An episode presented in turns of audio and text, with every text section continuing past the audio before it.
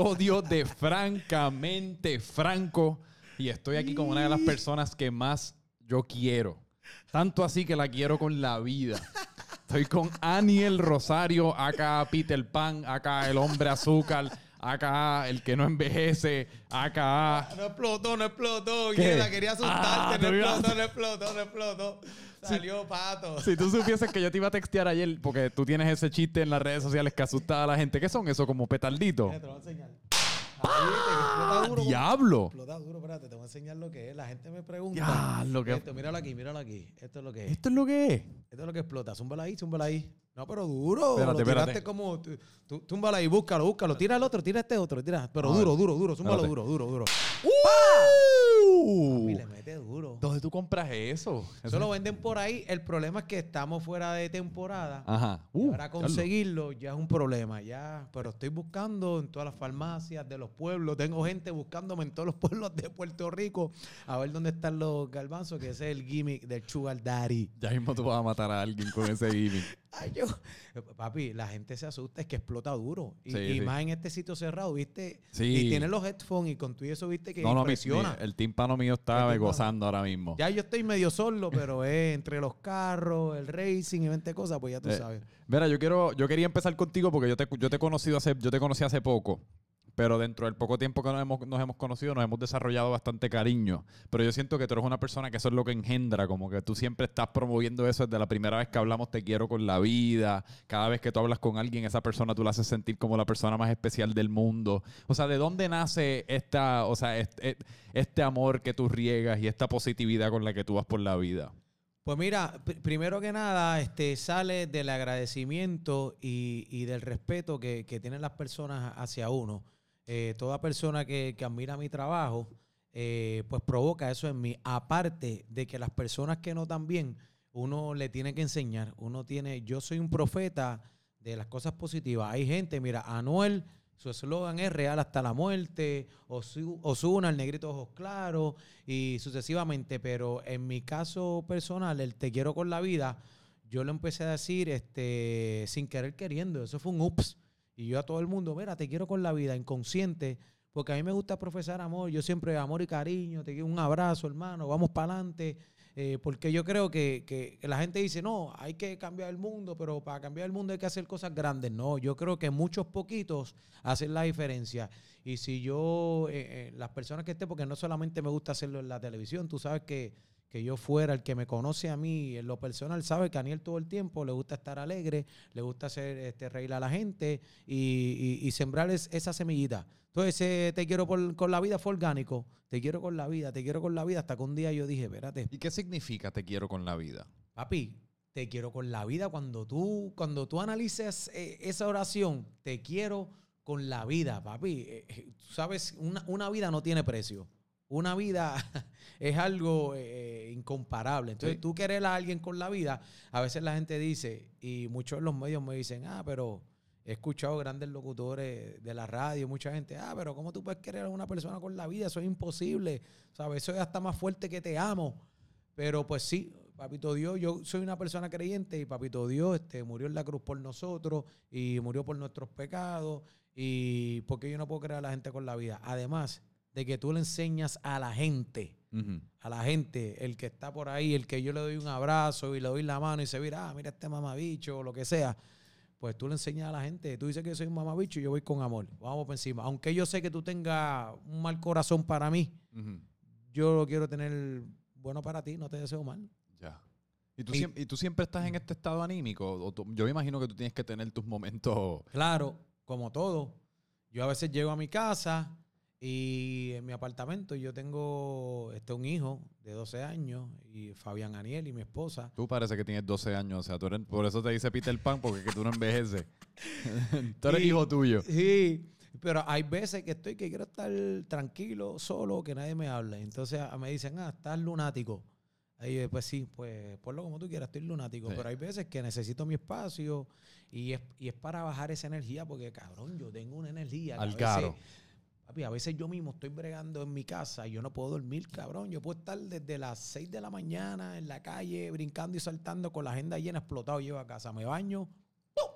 los ojos así. Yo digo, Dios mío. Entonces tengo que hacer hasta yoga, ejercicios de respiración y todo eso para bajar el mambo. Tú eres la persona más energética de Puerto Rico. Por lo menos de los medios de Puerto Rico y tú eres la persona que el corazón, tú tienes el corazón más grande de los medios de Puerto Rico. O sea, porque tú estás eléctrico en todo momento y todo lo que haces lo haces con una pasión que admiro. Como si fuera la última vez, este, mi papá, que es una leyenda, don Papo. Rosario, eh, siempre me enseñó y, y siempre me dijo, mira Daniel, no importa dónde tú vayas, si hay una persona, dos personas, tres personas, eh, se merecen tu respeto porque fueron ahí a verte a ti y se merecen un respeto y tienes que hacerlo igual, que si hay dos mil, tres mil, cuatro mil personas. Y por eso es que yo lo entrego todo, a mí no me importa, hay gente y no los critico, ¿verdad? Que ven dos personas en una actividad, un animador, que sea, un artista, y dicen, ah, yo no quiero cantar, no quiero subir a la tarima, aquí no hay gente. No, cabrón, esa gente pagó para ir a verte, sean tres o cuatro. Tienes que darle duro con las dos manos y con mucha honra y con la cabeza en alto. Sí. Siempre, dos, tres, cuatro, voy para encima con las dos manos, siempre. Que de hecho, para hacer una parte, mencionaste a tu papá y ayer vi en Instagram que Rimas va a producir un, el, el próximo álbum del Gran Combo que sale ahora. Eso Me así. pareció eso bien peculiar, de seguro. Estoy bien intrigado para escuchar cómo va a sonar ese álbum. Sí, lo, lo que tengo entendido es que eh, ya este, eh, van a entregarle la producción eh, a Rimas y Rimas va, va a hacer la distribución. Qué chévere. Eh, eso es lo que tengo entendido, ¿verdad? A lo mejor me puedo equivocar, pero eh, eso es lo que hay. No, no es que le van a producir el disco musicalmente, porque el Gran Combo eh, ya es un sello, eso es una marca y Sí. es distintivo su sonido en cuanto a la conga, los colores eh, de la música, eh, el brass siempre con sus redondas, distintivo. Cuando tú escuchas el Gran Combo de Puerto Rico, desde que arranca la conga, te das cuenta que empieza el tutun, cataca, taca, tutun, cataca, taca, tutun, cataca, y ya tú sabes que es el Gran Combo de Puerto Rico. Y, y, y mi- en mi humilde opinión, yo creo que eso no lo van a tocar. Mira acá, ¿qué se siente? Porque hablando de te quiero con la vida, yo creo que tú tienes que empezar a decir te quiero con las vidas. Porque tú has tenido ya, como ¿cuántas vidas tú crees que tú has tenido? Ay, yo, cabrón, yo he tenido. Bueno, yo, yo me, yo me siento como, como yo- en esta etapa de mi vida es como una, como una segunda oportunidad que me da la vida. Primero, porque me he podido mantener joven, eh, updating con lo que está pasando este, actualmente. Pero, papi, yo. ¿A qué edad tú empezaste?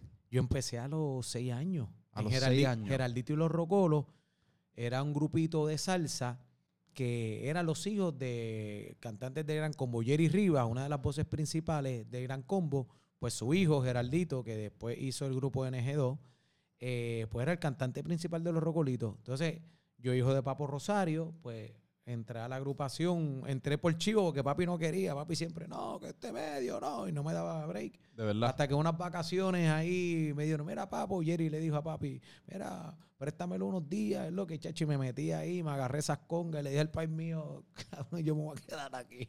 Y me quedé en los rocolos. Y desde los seis años, pues, iba al show de las 12, este, a todos los shows en Puerto Rico, cuando estaba esa época dorada de la televisión Sí. eh, en Puerto Rico, que había taller, que, que hacía los números, eh, en una época bien bonita. Y de ahí fue que me presentan eh, para lo de mi familia, el productor de, show de las 12, Víctor Montilla, una producción de Paquito Cordero, pues me decía cada vez que iba al programa, tengo algo para ti, tengo algo para ti, tengo algo para ti, hasta que entonces pues surgió lo otro. por Y eso ahí. fue, ah, eso fue de, cuántos años después lo de mi familia. Mi familia, yo empecé a los 6 en los rocolos, mi familia fue a los 11 años. Wow. Y a los seis años ya tú, ya tú recuerdas tener esos sueños vívidos de querer participar dentro del mundo artístico. A los, a- inclusive a los seis años. Yo no me recuerdo de mi vida a los seis años. Pues yo te tengo que decir que a los 6 años, cabrón, a- ya como a los 7, 8, yo vi este programa, Maripili, Ajá. una comedia de situación también, que la daban por Super 7 y estaba Alfonsina Molinari, eh, que protagonizaba este, este personaje. Eh, un saludito, tremenda actriz, eh, cantante, productora. Y entonces, pues yo era bien fanático de ese programa y lo anhelé tanto que todavía me acuerdo que yo veía la pantalla chica y yo decía, algún día quiero estar ahí. Yo ¿De nunca verdad? cogí clases de actuación ni nada, pero fue algo de. Fue algo que lo deseé tanto que el mismo, ¿sabe? Conspiró el mundo. Ajá. Se alinearon los planetas y de momento, pues, me llaman hacia lo loco. Mira, ¿te atreves? ¡Boom! Y así fue. Pero era mayormente por, por ver ese programa, no necesariamente por criarte en un ambiente en el cual tu papá era tu papá y un ambiente No, artístico. era ese programa. Eh, Era ese- Lo, lo de entrar a la televisión era ese programa. En lo de la música, pues obviamente, pues mi papá, eh, la sandunga, me gustaba, me trepaba en las tarimas con, con ellos, eh, con el gran combo. Papi, ¿sabes? Yo, yo me trepé y soñé con Héctor Lavoe, Celia Cruz, Gran Combo. Yo tuve la oportunidad de estar en tarima con esos tipos Sí. en vida. Papi, en vida. En vida ahí en tarima. Yo chamaquito con 6, 5 años. Y Pero, pero qué curioso porque yo te escucho, o sea, yo te, te veo y te escucho ahora más o menos tocar la, que lo que sea que tú estabas tocando ahí en tus muslos. Y es como el criarte en una familia salsera y una de las familias más prestigiosas dentro de lo que viene siendo la- el, el- el género de la salsa. La salsa es como un flow, como un, de muchas maneras como un estilo de vida. O sea, como que hablamos, hablamos un poquito de criarte tanto como en tu círculo inmediato familiar y, en ese mundo. O sea, cómo, cómo eso influyó tu vida, porque eso es, ese, eso te da el piquete que tú tienes hoy día. Claro que sí, mi formación, todo lo que es Aniel Rosario, eh, obviamente tiene una base, el cacique se llama Luis Antonio Rosario Concepción, que es mi papá, don Papo Rosario. Eh, papi, definitivamente, sabes que tú estás escuchando esa, esa banda en vivo, escuchar el Gran Combo de Puerto Rico en vivo, eh, papo, es una cosa que te entra. Eso es como cuando tú le echas agua a, a un sartén de, Sí, de que está aceite. friendo y que está el aceite ahí caliente y tú dices, papi, eso es, eso es algo que, que- que tú te lo vives. Y, y cuando tú empiezas a respetar y te das cuenta de, de todo lo que hacen estos maestros y toda la historia, tú dices, wow, yo estuve ahí. Sí. Yo, yo soy parte de esa historia. Mi papá, este, la canción El Carbonerito. Eh, yo soy el carbonerito. ¿Dónde vas, carbonerito? ¿Dónde vas a hacer carbón? Ese soy yo, el carbonerito. Entonces, tú escuchar esos temas, un tema de Grammy, un tema que, que corrió el mundo entero, y, y tú escuchar tu nombre ahí, papi, eso es impresionante. Es impresionante. Cuando tú sumas y restas, tú dices qué bendición. Sí. O sea, tú has, tú has vivido, mano. Y, y ¿sabes, tú sabes lo que yo estaba pensando ahora, escuchándote hablar de toda esa escena. Los salseros yo creo que siguen siendo un poco más cool que los reggaetoneros y los artistas del género urbano. En lo que viene siendo como genuinamente cool. Como personas que eso es lo que engendran, que eso es lo que comunican, que eso es lo que presentan. Es que son personajes eh, de pueblo. sí, mano. Son tipos pueblerinos porque hay gente que tienen un talento, que cantan bien brutal, pero no tienen esa presencia escénica, no tienen esa magia, ese clic, esa chispa. Y, y en mi humilde opinión, en mi carácter personal, eso es lo que ha pasado ahora en la música tropical, eh, en el género de la salsa, que no hay esas figuras como los Héctor Lavoe de la vida, ¿me entiendes? Como, como los Frankie Ruiz de la vida, ¿sabes? No hay estos tipos de pueblos que llegaban al corazón de la gente, que llegaban, compartían con la gente la película. Y papi, la gente ve, ¿no? Que Bad Bunny se, se pone las pantallas con la crucilla y se pintaban las uñas. Eso lo hacía Héctor Lavoe, Sí. eso lo hacía Frankie Ruiz, ¿sabes? Eh, eh, eh, eso es totalmente, esa cultura vi- viene de ahí, de- viene de ahí. Y, y todos los temas que, que pueblerinos, que ellos hablaban de la calle, eh, los temas amorosos, por ejemplo, este, Ismael Rivera, todos estos temas que pasaban en la calle, de esos temas, y fueron en el 23, ¿sabes? Y esta historia, llevarlas, plasmarlas en estos temas que se han convertido en clásicos, pues eso se ha perdido. Entonces, en cuanto a lo que estás diciendo de los reggaetoneros, que son más cool que los salseros, eh, yo entiendo que tienen más identidad, pero eh, los salseros, de la vieja mata, eso, pero los salseros han cometido un error, y lo digo con mucho respeto, es que no promovieron nuevos talentos. No promovieron nuevos talentos. Este, no- hicieron varios son- es el establecimiento, El son esta- los mismos es le- salseros. Son los mismos, son los mismos. Entonces, el reggaetonero hace colaboraciones, graba con este mañana, eh, se adapta a los tiempos. Ahora mismo lo que ha pasado con lo que, como empezó el reggaetón, que era la base del reggaetón, ahora es pop urbano y eso, pero, pero se apoyan. Un- Aunque hay mucha pelea, mucho dimidirete, pero siempre se apoyan. Entonces, las colaboraciones, eso es lo que ha mantenido vivo, eh, ¿verdad? Toda la música eh, de- de- del género urbano. Entonces, la salsa, pues, en ese, en ese nicho en particular, pues ahí, pues, yo digo que se durmieron un poquito. Sí, un poquito, ¿verdad? Pero todo es cíclico en algún Claro, momento. En claro. algún momento es como por, por eso mencioné lo de rimas, porque lo que me pareció interesante de la noticia fue que ellos de mucha manera están traficando ahora mismo. Ellos, es- su punto de drogas es la nostalgia. Ellos están traficando en nostalgia Y de esa manera es que muchas de las cosas que quizás tuvieron du- eh, durmientes por un tiempito, como quizás lo estuvo la salsa, porque el, gé- el género del reggaetón la sobrepasó, así es que esas cosas regresan y vuelven a estar Claro, en claro. la parte del frente de la mente de las personas. Claro que sí. claro Pero, mira, entonces quería regresar a mi familia. Mencionaste mi familia y lo que me parece particularmente interesante de esa etapa de tu vida es que uno tiene 11 años y está en un programa de televisión, como tú dices, en la época dorada de la televisión, que más o menos damos una idea de cuánta gente podía haber, estando, eh, podía haber estado viendo un programa como ese en aquel entonces versus uno de los programas de hoy día. Pues acuérdate que no estaban, no existían las redes sociales. Este, antes lo que había era el 2, el 4, el 6, el 7 y el 11. El 11 no había más nada.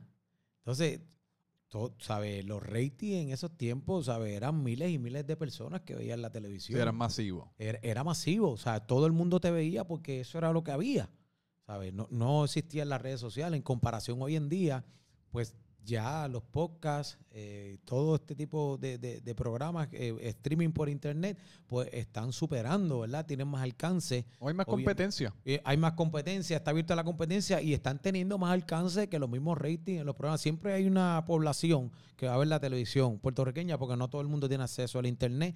Ah, que estamos en el 2021, que tú puedes decir no es posible. Sí, hay mucha gente en Puerto Rico que todavía en sus casas no tiene internet, que, que no tienen cable, que están con la antenita del, del alambre y todo eso. Sí. Sí. hay mucha gente. Pero antes eso era el internet, ¿sabes? internet. El internet de lo que está pasando hoy en día era ahí, Eso es así. era en la televisión. Y pues entonces, pero lo que, lo que me parece interesante de ese programa es que ent- entonces es el primer programa que, que tiene un elenco todo negro Ese en la historia de Puerto Rico. Y pues habla un poquito porque es, y, es- y ha sido un- un- un- una discusión que ha surgido mucho recientemente en cuanto al racismo en Puerto Rico, porque muchas personas quizás no lo detectan porque no es tan obvio como en los Estados Unidos, que hay una palabra directamente asociada con el racismo, tiene un historial bien claro en cuanto a la esclavitud, etcétera, pero definitivamente en Puerto Rico por mucho tiempo ha existido racismo Y existe hoy en y día. existe hoy en día. Existe hoy en día. El primer programa de negros protagonizado por negros situacional, de una comedia situacional, Mi Familia. Y entonces eh, en esos tiempos estaba Fresh Prince, eh, Family Matters, este tipo de programa familiar. Entonces pues querían traer eso a- aquí a Puerto Rico y era una incógnita, o sea, nadie sabía eh, qué iba a pasar porque dicen, mira, eh, vamos a, a meter mano a ver qué pasa. Si ves el concierto de Willy, Willy era Will Smith, el personaje con la gorrita para el lado, obviamente criollizado, hacía sus maldades, el Willitazo y, y todo ese mamo, pero era así. Pero los protagonistas eran Otilio Warrington Bizcocho, Judith Pizarro, que eso fue una madre que me regaló la vida, que descanse en paz, este, que hacía el personaje de Migdalia, Sí. y este servidor, Laniel Rosario. Eh, también discúlpame que, que ella salió del programa, pero Wandita, este, que hacía de mi hermana, Mirna Villanueva, también nosotros éramos los, prota- los protagonistas negros. ¿Qué pasó cuando salió ese programa? A los seis meses, un palo. Pegado, pegado, pero Sí. pegado, pegado hasta las tetas. Ese Y, tú- y- disculpa que te interrumpa, ¿tú recuerdas a los, a los 11 años sentir, o sea, o estar consciente de que esa era, o sea, de la historia que estaban eh, Claro. provocando, como ser, o sea, ser parte del primer programa negro? Sí, claro, porque el problema es que siempre eh, le habían dado la oportunidad a los negros, pero el negro sale de payaso, Sí. de homosexual o de pillo. Esos son lo- lo- lo- los personajes que caracterizaban los negros De verdad, de en la televisión. po- sí, ponían muchos negros homosexual, homosexuales. sí, o- homo- o- homosexuales, o el, el payaso, pero nunca tú has visto este, un Sí, negro un- protagonizando un, un- un- un papel normal Exacto. o de jefe de familia o de otro, pues eh, tuvo mucho significado en ese momento. Y en Puerto Rico, lamentablemente, hay un racismo escondido que está, está por debajo de la piel, digo yo, porque cuando tú, cuando tú vas a llamar a una persona negra, es negra. Si te das cuenta, en el 2021 hay muchas personas que tienen miedo todavía de decir la palabra negro. Y Si- empiezan si con tú el diminutivo. que a mí, me, a mí en ocasiones me pasaba, a mí me pasaba en el, en, el, en el pasado que cuando, por alguna razón, cuando iba a decir esa palabra, la sentía un chin cargada y Porque sentía que es- decirla de alguna manera quizás se, se podía... podía interpre- lastimar. Podía, sí, exacto. Pero esa es la cultura, es como nos criaron. Sí. Eh, Nos criaron con, con- con ese chip ahí de, de la división, de que negro. y, por que eso uno empieza con el trigueñito, y con el, y El la vaina. ¿que- y ¿De dónde viene el trigueño? Del trigo, del maíz. Yo soy negro. Las cosas se llaman como son. Entonces, si tú dices, ay, eh, eh, él, él es negrito, pero buena gente. Sí. No, yo soy negro. Inclusive en producciones, eh, eh, ¿verdad? De obras teatrales que hice, que no voy a mencionar nombres y eso. Pero ah, yo, por ejemplo, en esta obra tenía, me tienen que decir negro cabrón. Estaba en el libreto. Fue un musical bien famoso. Entonces, siempre había una actriz que me tenía que decir esa línea negro, negro cabrón. Y en los ensayos nunca me lo decía. Con un miedo, nunca me lo decía. Hasta que un día yo me encojoné le dije al director, director, por favor, que la compañera diga la línea como es. Negro cabrón, tiene que decirlo. Porque eh, eso está escrito en el libreto y esa es la línea que ella tiene que decir y, y la que me da el pie forzado a mi reacción. Ujú. ¿Sabes? A yo poder jugar con mis emociones porque llevo practicando todo, llevamos ensayando desde que arrancamos y la compañera, no sé si ella tiene algún problema con decir la palabra negro cabrón. Sí. Y el director le dijo, mira, tienes que decir la palabra negro cabrón. Entonces siempre tuvo tanto miedo a decirla. Y después, cuando terminamos, me dice, mira, no te ofendas, pero yo no me tengo que ofender, el problema lo tienes tú. Exacto. Entonces, y ahí, entonces hay mucho negro también, que, que también en ciertos momentos, pues como que se, ah, no, me veo negro. Mira, yo soy negro. Yo soy negro. No I- tenga Igual miedo que yo soy llamarlo. blanco. Es como si a los blancos le dicen blanco, pues entonces a los negros se le debe decir negro. Pero entonces yo creo que es mucha más falta de respeto el que una persona perciba que uno está como tratando de bailarle alrededor a la, a la mera realidad. A la realidad. Y ya. Esa es la realidad. Yo soy negro, orgulloso de ser negro. Y si y eres van a hacer, ser negro. espectacularmente bello Be- también. bello, yo lo sé. No yo me amo yo mismo, yo me quiero mucho, de verdad Eso que es sí. así. Me quiero El que mucho. escuche nuestras conversaciones telefónicas piensa que somos una Piensa pareja romántica. Sí que sí que somos homosexuales o algo y eso, pero yo no. Bueno, a mí mucho tiempo decían que yo era homosexual porque. De verdad. Sí. La gente, ¿qué, qué cojones? Y esto es algo que yo hablo mucho en, en general y lo estaba hablando recientemente, lo estaba hablando ayer de hecho con mi pareja y es como el concepto este del macharrán. Y, a- y a la que uno se, a la que uno rompe con ese molde y uno es un hombre que se que es lo vulnerable suficiente a a- para expresar cariño y para dejar que te quieran y uno querer a hombres, a mujeres y ser un ser un ente de energía positiva automáticamente, que es lo que le sigue a eso. ¿Sabes cuántas veces a mí me han dicho homosexual nada más que porque me saco las nalguitas de vez en cuando en las redes sociales y de vez en Y cuando lo linda que están, blanquitas, bellas y preciosas. Blanquitas preciosas, pero es como si uno no es este macharrán estereotípico, uno es homosexual. To- todavía en el 2021, aunque ya ha cambiado mucho, ¿verdad? Pero la orientación sexual, identidad de género, todo esto ha, sido, ¿sabes? Un tabú, ha sido un tabú. Ya, gracias a papá Dios, pues los tiempos están cambiando, pero, pero todavía, todavía nos falta crecer mucho, todavía nos falta este, despegar todo eso que venimos arrastrando por años. Yo puedo decir que tú eres bello, tú eres una persona bella. Y no tengo que ser homosexual. Yo puedo decir ese hombre es lindo. Mira, mira qué lindo. Mira, cabrón, Porque- Ricky Martin es un papi. Bien cabrón. Y ayer yo, ayer yo estaba viendo los premios Lo Nuestro y eso fue lo que estábamos comentando. El hombre que diga que Maluma no está bueno con cojones, entonces ah, de ti es que yo empiezo a sospechar. Eh, Pero, pero fíjate, Maluma es lindo, pero es como que caderuno. Fíjate, yo no sé pero cómo ah, lo, que, lo que me resaltaron ayer que yo no me había dado cuenta es que Maluma aparentemente es bien bajito. Corte chasis, sí. Corto hecho. No lo he visto. Corte chasis. Pero, pero, pero es como, ¿sabes? Como un algoncito, pero papi, Ricky Martin. No, no, Ricky Martín está buenísimo. Papi, Ricky Martin es un fucking papi. Eso es así. Ah, Uno no pues puede tapar este- la- el este- sol con un dedo. Este es maricón. Este es lo otro. No, no tiene que ver con nada de eso. Tú puedes apreciar las bellezas, distintos colores y eso, porque para eso se hizo la Sí. vida. Para eso tenemos, eh, eh, tú sabes, eh, tantos colores. Mira, fíjate, tú, las características que tú tienes, tú, Franco Micheo, nadie las tiene en el mundo. Nadie. Nadie, cabrón. Tú eres un ser de luz tan especial que no hay nadie en el mundo, no hay una creación ni, ni, ni que se iguale, ni, ni un parecido a ti. No. Ni, ni a ti. Ni, todos somos sumamente especiales. Sí. Tú, tú, eres, tú, tú eres el mejor. Yo soy el mejor. Todos, todos, todos, todos, todos somos los mejores en lo que hacemos, eh, con nuestras características, con nuestra manera de ser. Cabrón, nadie es como tú, nadie. Ni como yo, ni como el que está viendo este podcast, todo. Entonces, si tú no empiezas a valorarte tú mismo y a darte cuenta de esas cosas, pues, gordo, hay millones y millones de personas en el mundo y no hay nadie como tú. Imagínate. Y eso, eso es, eso es una de las grandes ironías de la vida. O sea, eso que tú estás mencionando, cuando uno estudia a las personas que tienen, especialmente en el mundo artístico, que tienen todo este éxito y logran el éxito precisamente maximizando eso que los hace individuos, eso que los hace únicos. Y entonces después uno quiere emular ese éxito imitándolos cuando esa persona no imitó a nadie. Lo he dicho como 500 veces en este podcast. Tú no tienes que maximizar quién uno es y a Dios que reparta suerte. Pero eso es lo único que uno puede hacer. Es la única manera de uno lograr algo cerca a lo que uno quiere lograr. Por ejemplo, en mi caso, y, no lo he maximizado, pero yo llevo mucho tiempo cuando estaba el género, ¿sabes? Cuando era reggaetón, cuando era underground de la calle, y yo estaba, papi, yo empecé a hacer mi disquito y mis cosas, y yo me trepaba en esas tarimas con Bell Bottom pegado, afincado, y todo el mundo, diablo, este cabrón está loco, con botas, Tony Lama, botas de vaquero, y todo el revolú, las uñas pintadas. Hasta G-Stream me ponía al revés. Los paris de la, en la feria, papi. Yo canté en la feria, en los paris del Coyote.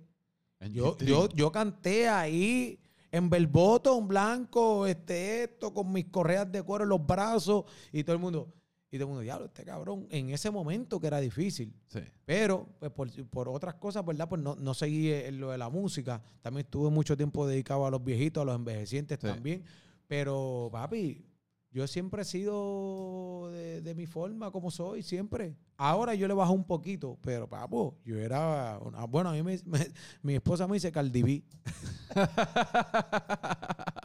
ya quisiera Cardi B. Ya quisiera. Ahí tocaste como. Eh, en par de las etapas de tu vida que tú has tenido, mencionaste lo de la etapa que tú estuviste con los viejitos, mencionaste lo de la música, pero antes de llegar a esa, a me interesa mucho en particular esa etapa tuya como de chamaco, pero haciendo chavo, como de la nada.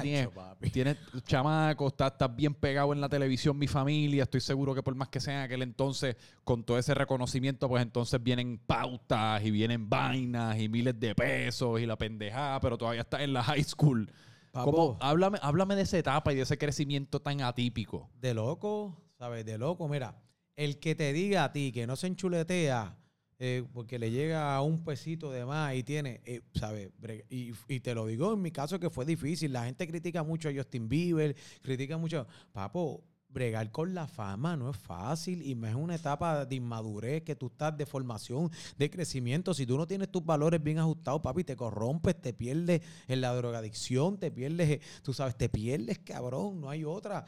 Yo, en, mi experiencia personal, aquí, yo estaba papo pegado. Entre los primeros 10 programas de la televisión, nosotros siempre estábamos 5 o 6, pero el programa que generaba más dinero era el de nosotros porque era un programa familiar, entraban todas las marcas, todas las marcas querían pautarse ahí. Sí. Entonces, yo chamaquito, con esa pauta, a lo mejor eh, y se hacía dinerito en la televisión, se hacía más que ahora, que lo que está pasando. Pero si lo comparas con los reggaetoneros, pues, y con lo que está pasando, ni los mismos reggaetoneros de antes se, se gana el dinero que se está ganando ahora, ¿verdad? Por, por el internet, los streaming, Spotify, todas estas plataformas que, que ahora tú zumbas un tema hoy, ahora aquí, instantáneamente, y se escucha en Japón, en España, eh, en el mundo, en Italia. Bueno, no te vayas lejos. Esta, conversación que estamos grabando. Esto que estamos grabando. No sé si en Japón, pero tiene la oportunidad de ser escuchada en Japón. Eh, tiene la oportunidad al instante al instante ahí, con tú, tú, tan solamente Saludos en Japón. Saluda a la gente de Japón, de Chile, todos esos fanáticos de allá que nos están viendo,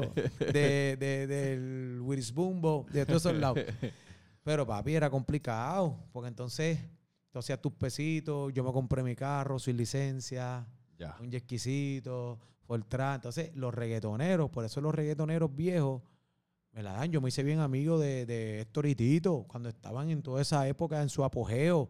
Cuando, cuando estaban, papi, cuando pegaron. Ese fue el primer dúo que, bueno, estaba Baby Rasty Gringo, que ya habían dado la vueltita a Latinoamérica, Sudamérica. Pero, papi, Estoritito, Estoritito fue el dúo que, que, que, papi, que rompió antes que Wisin y Yandel, eh, ¿sabe? Todo, todo el mundo, Estoritito, yo, yo estuve ahí con esa gente, ¿sabes? Efraín Fines Nevares, Tito es mi hermano. Nosotros hangueamos todos los días juntos. ¿Él se llama Efraín? Efraín, sí. Wow. Y papi, yo llevé a la televisión cuando estaba marginado el género, que nadie quería, los medios de comunicación no querían tocarlo. Eh, papi, yo llevé a Chesina a mi programa, pegado, con el disco de sea la madre de, de- de los guardias que están comentando el, la- el tema de los boquetes, de las carreteras, de 20. Eh, Papi, Chesina fue a mi show, a mi familia, este, Toritito. Bueno, que llegó un momento que, que, que, la misma producción me decía, mira, Daniel, no puedes estar trayendo tanto reggaetonero para acá, tú sabes. Entonces, me hicieron una sección en el show de las 12, Inside, para separar una cosa de la otra para los reggaetoneros. Y ahí yo llevé a Master Jojo, G Black, Wise, eh, papi, todo Point Breaker, eh, todo ese tipo de artistas. Yo tenía una sección en el show de las 12 que los llevábamos ahí, y toda esa gente me la daba. Toda esa gente me la daba. Decían, papi, este tipo está en la movie, la película en play, la televisión pegado. Y, papi, inimaginable. Era una chuleta de loco, de loco, de loco, de loco, de loco, de loco. te, te enchuleteaste. Sí, el que me diga que era un mentiroso. Hazme, hazme dos o tres de los mejores cuentos de Daniel de joven con, tu- con todos esos chavos enchuleteados o alguna experiencia clásica en particular o De antes, algo que, te venga a la mente. Es que, es que yo era bien hijo de puta. ¿Sabes? Ahora, ahora lo que está pasando con los influencers y todas esas cosas que están haciendo las cositas, que si las maldades, que se llevan los pantalones, que hacen. Papi, yo era un tipo que me encantaba hacer muchas maldades, pero en esos momentos se podían hacer, papi. Nosotros habíamos comprado una guagua, una Econoline blanca, y papi, yo montaba un corillo ahí este, con pistolas de balas blancas, mentira, y en los puestos tiraba un pana mío a caminar cuando llegábamos, lo arrastrábamos, le dábamos con las culatas de las pistolas, lo arrastrábamos por el piso y lo montábamos en la guagua, y todo el mundo gritando, ¡ah! ah", ¿sabes? Se hacían ese tipo de cosas de broma. Obviamente yo pegado con máscara en la cara para que no me vieran. Pero yo bromeaba bien fuerte, yo hacía bromas bien fuertes, bromas bien fuertes, bromas bien peligrosas y fuertes que ahora mismo yo no puedo hacer eso. Sí. Te, te matan o algo. Yo, yo, yo era bien pesado en cuanto a las bromas, las joderas, con mi familia. ¿sabes? Yo, era, yo era bien pesado siempre. Ahora yo le he bajado, pero yo hacía unas bromas. Pero pesado, te con- no, no, o sea que la gente no se las disfrutaba mucho. Lloraban, esto, lo, o sea, yo era, yo era bien, las bromas eran bien pesadas, bien locas, de, lo- de locura. Locura.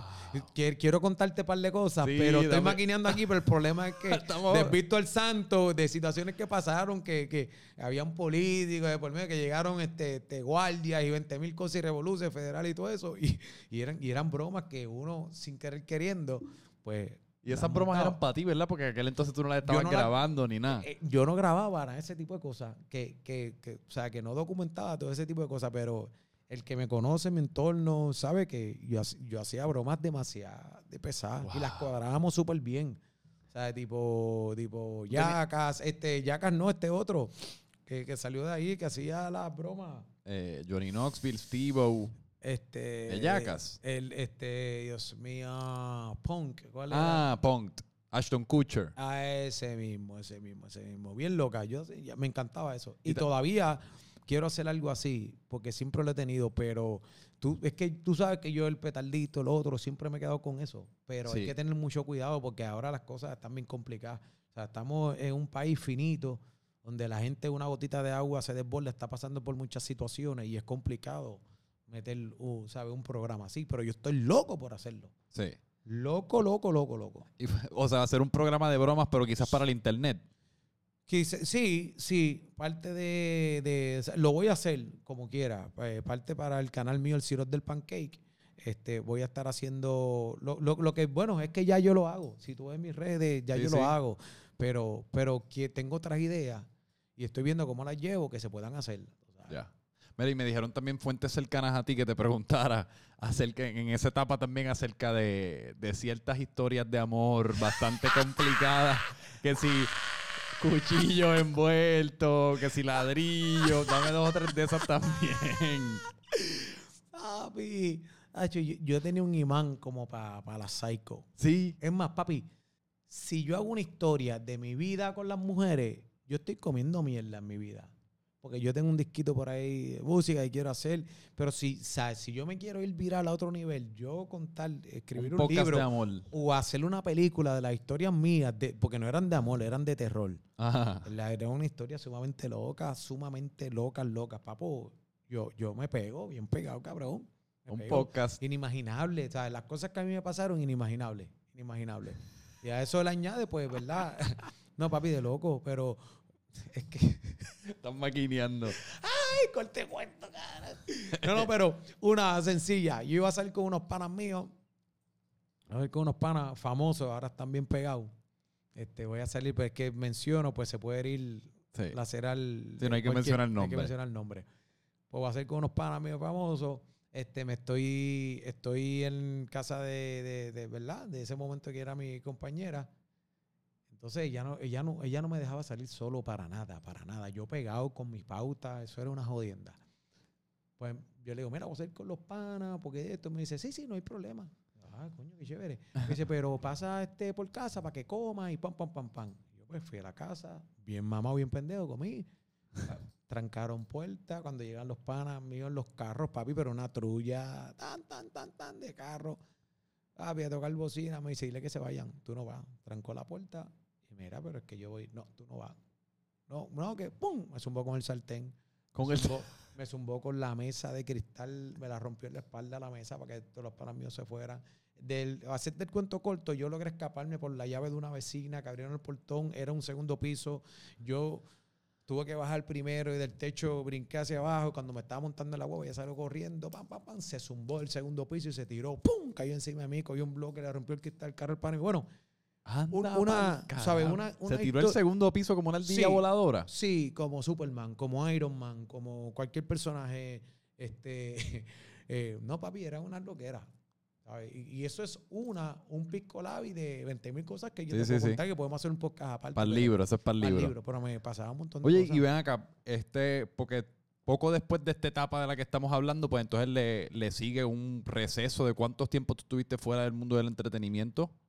Pues mira, yo estuve como 12 años 12 años. como 12 años que empecé a bregar por situaciones, hubo un par de cosas en casa, papi y mami se divorciaron. Eh, pues yo tuve que coger rienda de jefe de hogar y entonces pues de la casa eran todas nenas, mi mamá estaba montando un hogar de envejeciente, pues me metí de lleno a eso para económicamente, ¿verdad? Pues mantener la casa y salir a flote todo, porque un proceso de un divorcio es sumamente difícil Sí. y complicado y en lo económico, en todo. Y entonces pues me tuvo que, me, pues, me puse a meter mano, mi mamá es salubrista, doña Iri, un proceso que no me arrepiento, gratificante. eh, empecé a bregar con viejitos. Pero y en lo personal, antes de esta etapa, en lo personal, tú, o sea, ¿tuviste algún momento en el cual como que estabas o, o, o ¿cómo, te, ¿cómo se dice? Como desilusionado con el mundo del entretenimiento sí, o, con sí. tu, o con tu participación dentro del mismo. Sí, es que, ¿Tocaste fondo de alguna manera antes de...? pues mira, to- toqué fondo, claro, cuando, cuando se fue mi familia, a mí me lo mamaban, un mon- ¿sabes?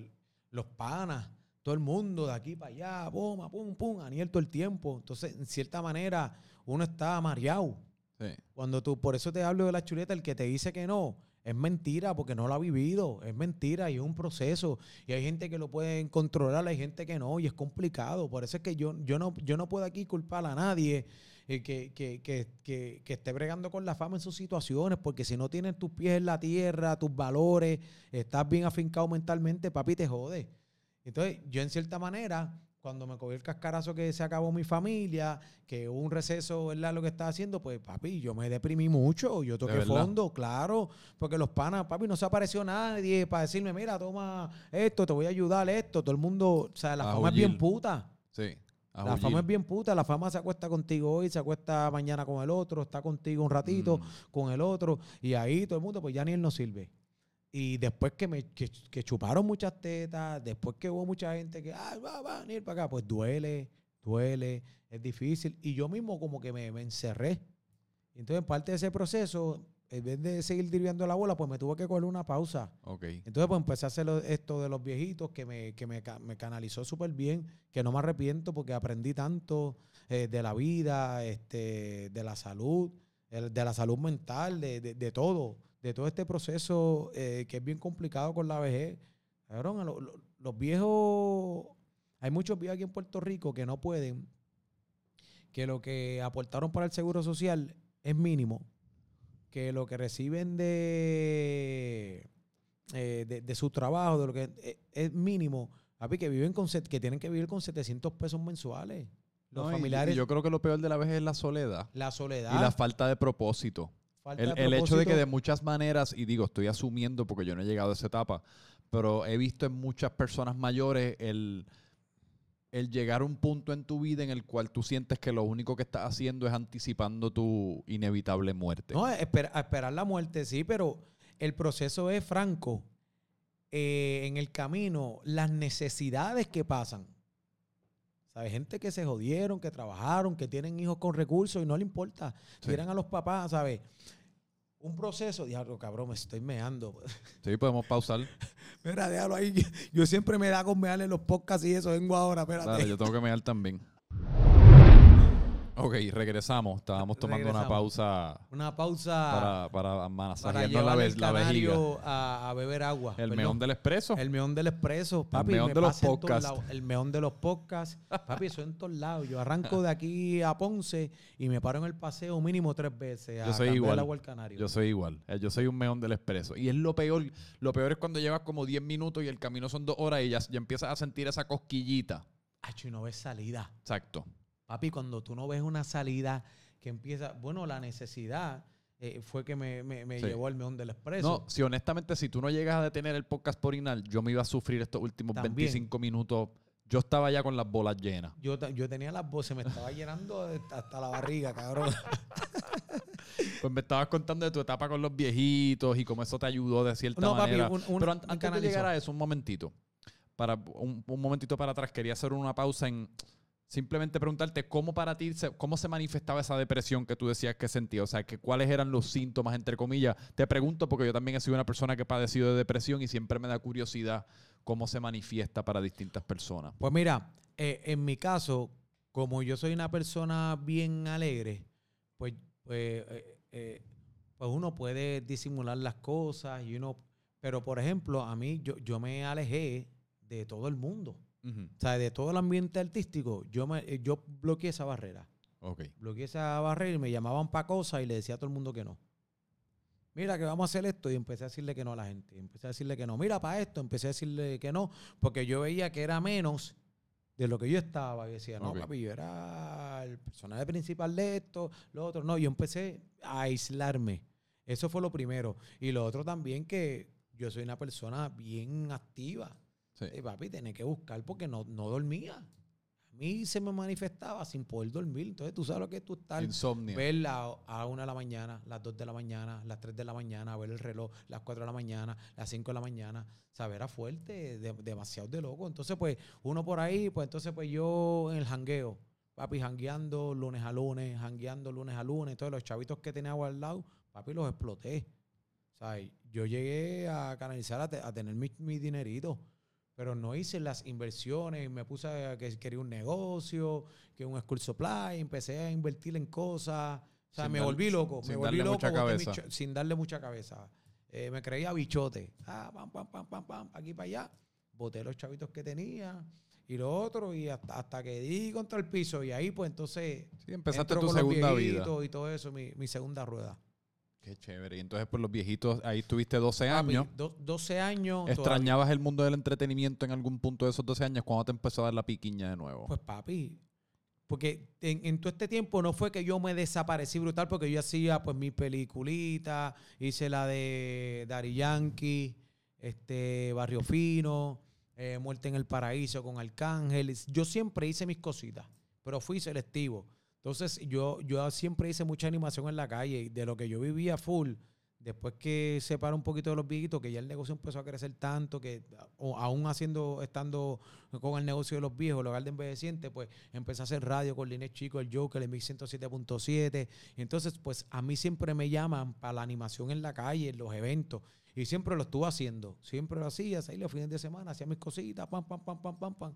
Pero entonces ya llega un momento que todo el mundo, coño, Ani, en la televisión, de nuevo, esto, pam. Y ahí queda la transformación. Yo no quería ir para la televisión porque tenía la agenda súper llena. Pero ahí es que da toda la vuelta y pues arranco de nuevo el mambo. Es que tú Pero- eres un entretenedor en, en corazón, tú eres un entretenedor. Es lo que tú te disfrutas hacer. Y eso, eso mucho. no, eso, o sea, eso no, eso no te lo puedes negar a ti mismo. Siempre- Voy a ponerme la gorrita aquí de los panas de Apolo ahí para pautarlo. tú sabes que, eh, Mira, y entonces, hablando de entretenedor, pues hablamos al principio del podcast de que pues tú te criaste en una familia musical, la música siempre ha sido una pasión que tú has tenido.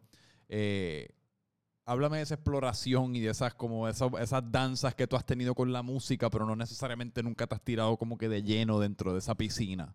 Pues mira, yo, cabrón, yo salí en el disco La Misión 4.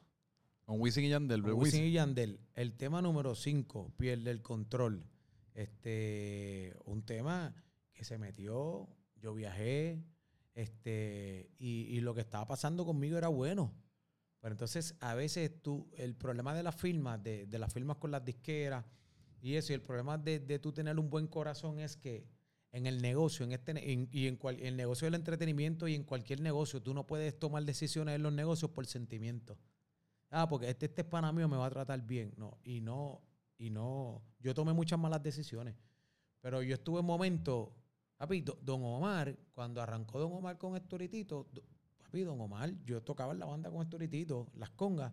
Don Omar iba a casa y cargaba las congas. Me ayudaba a cargar las congas, la montábamos en la guagua de la nativa verde que él tenía. O sea, yo, yo estuve en todo ese proceso. Sí. Y yo vi, yo vi a Don Omar convertirse en una estrella. Mm. ¿sabes? Eh, y vi tanta gente que estaba al lado mío que se convirtieron en estrellas, pero yo no tomé las decisiones correctas por, senti por mis sentimientos, porque soy una persona muy sentimental, aunque todo el mundo me ve que tú me ves que soy hijo de puta, que yo llego, ah, pero yo soy, yo soy sentimental. Y entonces, como soy sentimental, soy explosivo y no me gusta mucho entrar en conflictos también, pues entonces pues evito muchas cosas. Pero Ok. este negocio, tú tienes que tener los cojones en tu sitio y, y tomar decisiones eh, sabias sin que te tiemble el pulso. Y eso es lo que me ha jodido a mí en la música. Porque yo tenía todas las plataformas para hacerla, ¿sabes? Para llegar, yo grabé, tenía los mejores productores. Todo. Ahora mismo yo tengo un disco de salsa. Yo estuve con, con Zion cuando se separó de Lennox, con Baby Records. Sí, me, estabas Yo, yo- contando. yo viajé, papi, el mundo con Zion. Cuando el disco de Perfect Melody, que el primer motorhome, en, el primer artista en dar una vuelta por los Estados Unidos en motorhome latino eh, de la música urbana fue Zion. Y yo estuve en esos momentos de Perfect Melody. Yo estuve en esos momentos cuando filmó con Universal Mountain, tú sabes. Sí. Eh, todo ese proceso lo viví. Pero, pues, la ambivalencia esta de, de- de- de la toma de decisiones.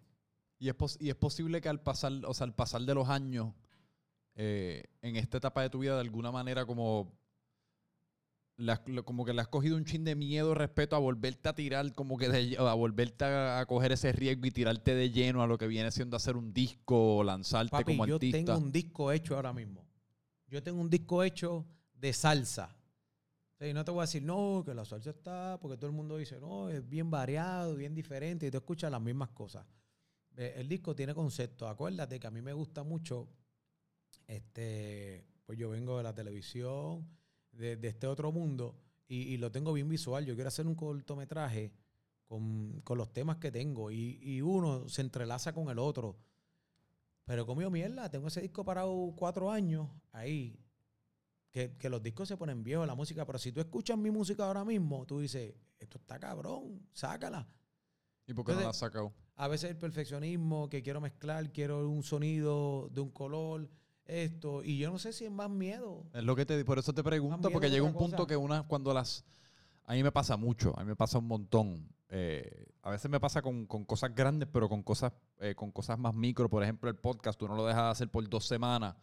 Y ya nada, diablo, pues cómo vuelvo, a quién invito. Y uno lo empieza a sobrepensar. Y lo que empezó como un granito de, de arena ya se ha convertido en esta bola de nieve que sigue ro- rodando, rodando en la mente de uno. Y era un problemita que podía resolver en un segundo y soltar la música o hacer el podcast. Y después se convierte en este problema existencial de que uno no sabe cómo hacerlo. Porque han pasado cuatro años, ha pasado tres meses. Exactamente. eh, que puede que sea eso también. Porque tú tienes ese disco listo que es cuestión de lanzarlo. Sí, yo- eh, ahora mismo pues tengo que hacer, tengo que remezclar y tocar unas cosas, pero papo, los temas están para ahora. Los temas, los temas están para ahora. Entonces, eh, eh, eso comenzó, ¿verdad? Como un vacilón que nuevamente con los panas, que todo el mundo me dice, cabrón, tú tienes todos los elementos, métele. Y empecé el vacilón de historias de los panas y, historias mías, perdona, y historias de los mías también personal. Entonces, todos los temas tienen su historia.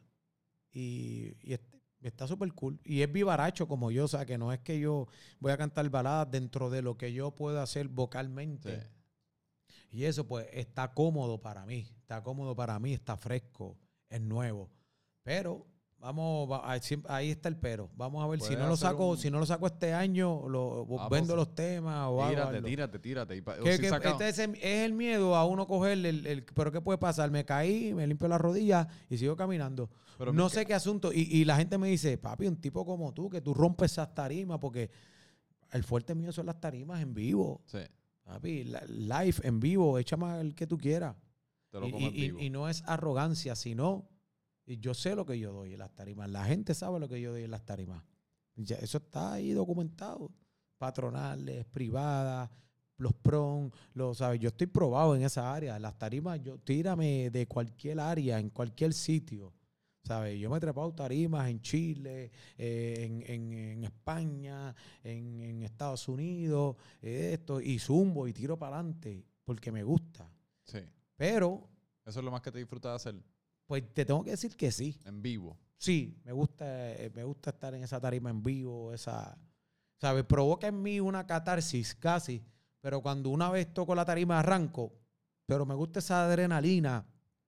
Antes de tú con un micrófono, treparte en tarima ahí, pan, está el público, esa energía, eh, eso está, eso está a otro nivel. Sí. Entonces, no, no lo he podido llevar con la música. No sé por qué el miedo. Porque yo, yo como tal no quiero ser, eh, no, yo soy cantante de salsa X, yo, yo, qui- yo, yo quiero entretener. Yo lo hago en mis shows, eso es lo que me dice la gente, pero es que tú lo haces en tu animación, ¿por qué no, por qué no lo puedes reestructurar? Pues tú lo haces, tú cantas en tu animación, o sea, tú eres, tú eres un animador. Mira, la animación eh, aquí y, y en el mundo, en Puerto Rico no se respeta mucho. Ahora se le está dando color por este tipo de cosas que está pasando. Y, y yo he sido uno de los influyentes en cambiar esa idea, porque al, al animador de fiesta patronal le quieren pagar 150 pesos. Esto o lo otro. Y, y, y, y yo llegué a establecer mis precios y mis cosas. No, no, papi, espérate. Si tú no tienes un buen animador que te conduzca a la actividad, porque la gente mete, no, en luces. No, la tarima 20 por 20.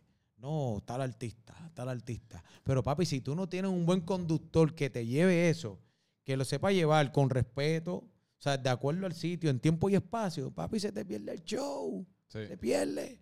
Entonces, yo he hecho de la animación interactiva, donde yo canto, y yo he puesto a correr a dos o tres por ahí, es la realidad, donde yo canto, yo bailo, este, mezclo la comedia, lo hablo y todo el mundo me dice, estructúralo y monta tu show de Daniel Rosario. Sí. Y en cuestión de lo de la salsa, es posible que quizás también como pues tu papá es la leyenda de la, de la salsa que es, pues quizás él te, te da miedo el comparativo. O el- Claro, siempre, siempre le da miedo a uno el comparativo, siempre, siempre.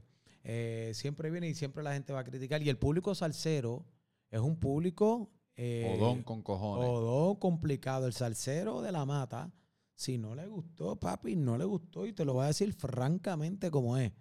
Si le gustó, pues tiró para adelante. Pero eh, ese público, yo, yo también siento que, que le debo. Porque eh, e- ellos siempre que me ven por ahí, coño, negrito, tírate. Y siempre esa gente, el que me insta, el que me, el que me dice, mira, coño, tienes que sacar, negrito, pues tú tienes los elementos. Yo siento todavía que yo le debo a esa gente Sí. a ese público salsero, yo, yo le debo. Yo le debo. Y, y pues, por, por eso me metí en el proyecto. Lo he aguantado. Gracias a Dios, pues me ha caído mucho trabajo. Pero a, a esto súmale el huracán María, los sí. terremotos, la pandemia. Y, pero nada, yo, yo espero no buscar más excusas y, y zumbarlo. Chacho, a veces uno está en, busca- en una búsqueda Ay. eterna de excusas, ¿verdad? Pero y, ah, quería, podemos terminar con lo de la animación y eso que está... Ahora tú estás dándole bien, tu fuerte ahora mismo son las animaciones, tú le estás dando a los jingles, tienes tu programa con Saudi ahora mismo en Mega TV, eh, para las 10, de la, 10 y media de la noche, A ¿verdad? las, 10 de, a las 10 de la noche, estamos a las 10 de la noche, tengo mis secciones, envíame tu location, que tú estuviste con, conmigo, Hey. donde pues eh, es Daniel jangueando en los negocios por ahí, se encuentra artista y eso, este, hago mis paquetitos en la calle también. Eh, tuvo la oportunidad, tuvo el poder de la tarde, este, estuvo un año ahí un programa de entretenimiento, dos horas, eh, con música en vivo. Traímos el concepto de las bandas en vivo nuevamente, como el show de las 12, pero cantando cuatro temas las bandas en vivo. Tuve a La Mulense, tuve a Grupo Manía, tuve a un sinnúmero de bandas, eh, sección de comida, de noticias, comedia con sus Epifanio.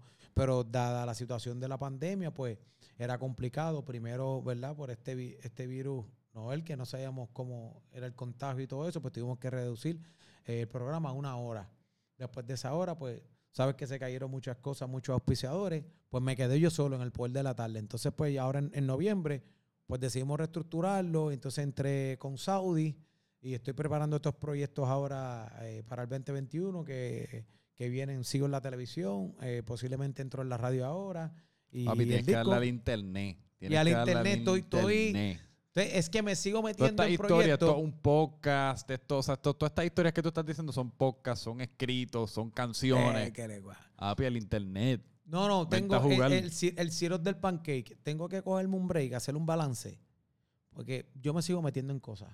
Me sigo metiendo en proyectos, en cosas, porque cuando tú eres jefe de familia, Sí, sí, sí. tú piensas en el dinero inmediato. Ujú. Yo pienso en el dinero inmediato porque yo soy jefe de familia, tengo que pagar el colegio del nene, tengo que pagar las cosas. Y cuando tú eres jefe de familia, es complicado. Entonces tú dices, yo sacar tiempo para esto ahora, yo voy a sacar tiempo para lo que me dé dinero en inmediato. Entonces me siguen volviendo en cosas y sigo atrasando lo mío, pero el sirop del pancake, este, yo ya tengo elementos, ya tengo contenido grabado para eso. Y que, que- que pronto abrimos ese, Sí. ese otro espacio para que vayas para allá también a joder parte un rato. Jodemos duro. Parte del panel encendido. Salsa. Tú eres un cabrón, de verdad que te quiero. Yo te quiero con la vida, hermano. Yo hice un clic contigo de, de, de una, de hablar por teléfono. Yo ni te había visto. Sí. Hablamos y esa energía. Tú eres un tipo sumamente talentoso, completo en todo lo que haces. Eh, cabrón, te admiro, te respeto, te valoro. Y, y yo creo que este tiempito que saqué contigo aquí para compartir ha estado súper cabrón. Súper cabrón. Gracias. Te quiero. Con la vida, baby. Aniel Rosario en todas partes. Ya tú sabes. Si quieres, Daniel Rosario en Instagram, Facebook y en YouTube también. Vamos a arrancar esa pendeja ya. en dale. YouTube. Sí. Vamos a tiro. Franco Micho en todas partes. Esto fue otro episodio de Francamente Franco. Seguirán viendo a Aniel por ahí porque Aniel ya es parte de la familia. Así que nada, muchas gracias a todo el mundo. Mucha paz. Gracias. Siempre papi, nunca impapi. Más salsa que pescado. Te quiero con la vida, baby.